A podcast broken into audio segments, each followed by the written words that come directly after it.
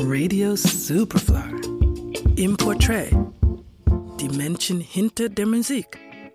I wanna know that you're about me.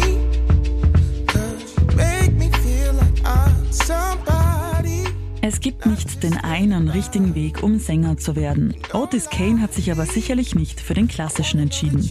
Denn vor seiner Karriere als Sänger hat er einmal alle anderen Stationen im Musikbusiness durchprobiert.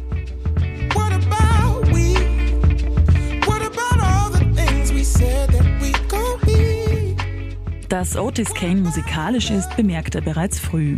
Mit zehn Jahren entdeckt er seine Liebe zum Gesang und beginnt mit ein paar Schulfreunden regelmäßig zu singen. Es war tatsächlich sein Sportlehrer, der Verbindungen zur Musikindustrie von Los Angeles hatte und seine erste Aufnahme in einem Musikstudio ermöglicht. Von da an war Otis klar, er will professioneller Musiker werden.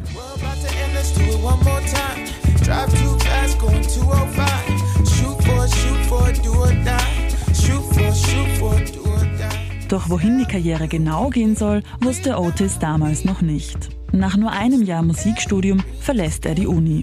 Und das aus gutem Grund, denn dem jungen Musiker eröffnet sich die Möglichkeit, für den britischen Musikproduzenten Nelly Hooper zu arbeiten. Ein Jahr später tourt er als Keyboardspieler mit der britischen Popsängerin Lolene. Zurück in Los Angeles angekommen und inspiriert von den Eindrücken der vergangenen zwei Jahre, gründet Otis Kane sein eigenes Musikstudio. Es entwickelt sich zu einem Hotspot in Hollywood, bei dem MusikerInnen wie die Jonas Brothers, Steven Tyler oder Wiz Khalifa ein- und ausgehen.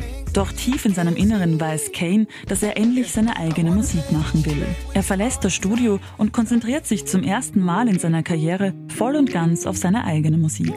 2021 veröffentlicht Kane sein Debütalbum Purple Blue. Darauf erschienen sein bisher erfolgreichster Song Lost.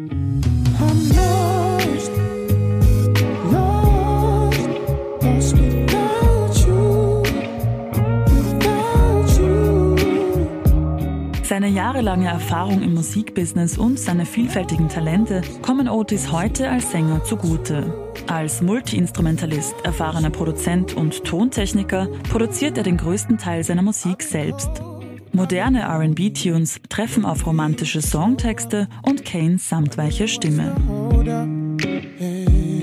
Sein neuester Song Free war bei uns kürzlich Neuerscheinung der Woche.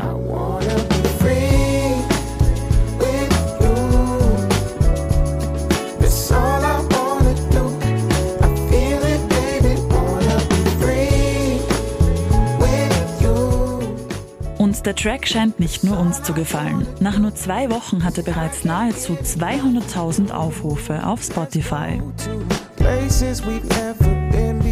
Ob sich da bereits Otis Kanes nächstes Album anbahnt? Wir werden darüber berichten.